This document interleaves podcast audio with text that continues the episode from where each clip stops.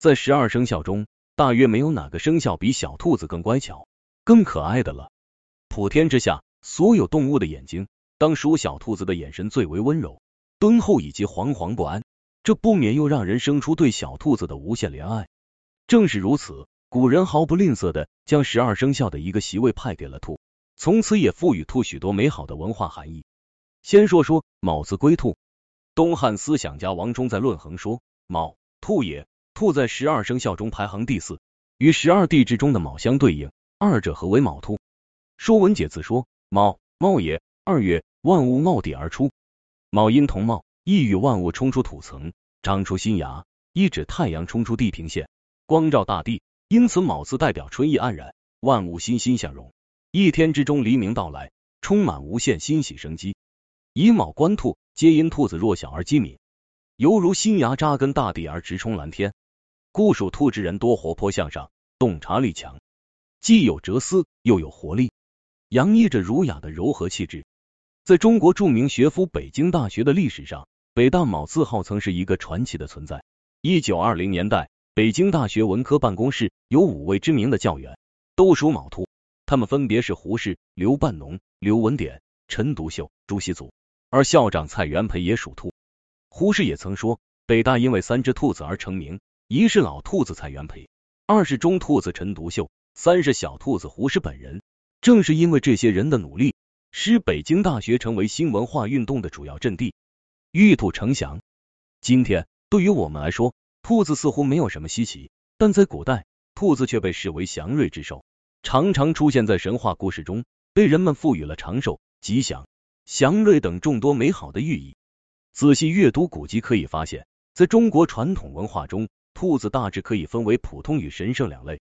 毛色辉煌相间的野兔是可以洗爆干净烧烤烹饪的，而在地中海学兔引入中国以前，由于白兔和赤兔数量十分稀少并极为罕见，被当成了瑞兽。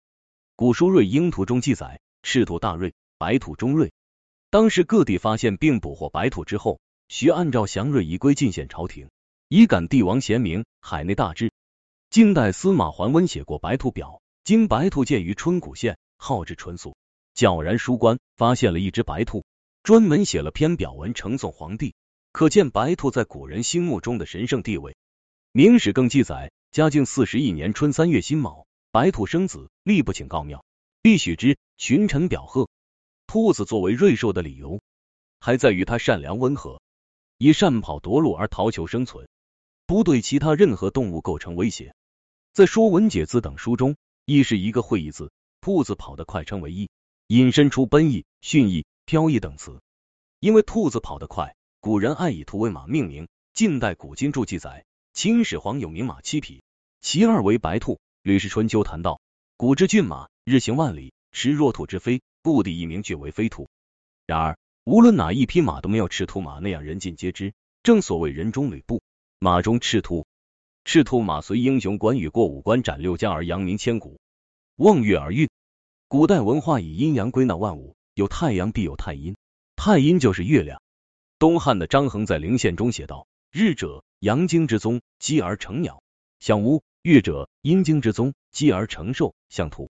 金乌和月兔分别代表太阳和月亮，于是便有了兔起乌沉、兔走乌飞、东兔西乌之类的成语，表示日月运行、昼夜交替、光阴流转、时间飞逝。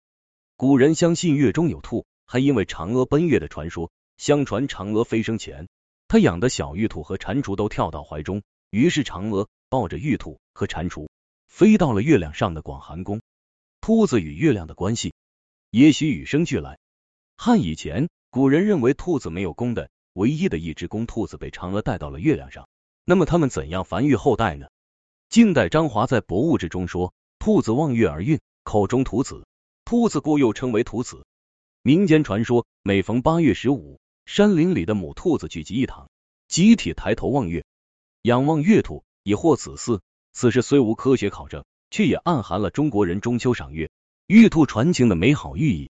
兔有五德，《说文解字》中还有一个字与兔子有关，那就是冤字。冤，也，意思是兔子关在网络栅栏之下，不能逃脱，只有屈从，不能舒展，引申为冤屈。兔子居于动物界食物链最底层，任何肉食动物都能欺负它而无还手之力。兔子唯一的狠是兔子急了也咬人。你看看，如此弱小，何来不冤？然而，兔子虽有冤，但不四处鸣；虽有冤，却靠自身努力而将冤填平。兔子的这种可贵品质，被人赋予了五德。一曰敏，《论语》中言：君子内于言而敏于行。兔子行动敏捷，机灵果断，堪称典范。二曰勤，穷穷白兔，东走西顾。兔子为了生存，不停奔跑觅食，疲于奔命，堪称劳模。三曰勇，关键时刻，兔子总会祭出兔子登鹰一击致命的大招，敢于比自己强大的势力做坚决斗争，堪称勇士。四曰智，《战国策其策》，狡兔三窟，得免其死。又有言，兔子不吃窝边草，说都是兔子保身保命之大智慧，堪称智者。五曰仁。兔子生性温顺善良，不对其他动物构成任何威胁，与人为善，堪称仁者。而仁者无敌于天下也。考证认为，全世界的兔子的总数与人类总数相当。除此五德之外，兔子也被认为是长生不老的象征。道教典籍抱朴子称，兔寿千年，五百岁其色白。佛教经典就杂譬喻经将兔子比作佛的前身。传说长生女神西王母身边的捣药玉兔不仅拥有制造不死药的能力。同时也能够长生不老。当然，这世上并没有长生不老，但有德者定会像聪明温厚的小兔子，能开开心心、问心无愧的活出坦荡精彩的一生。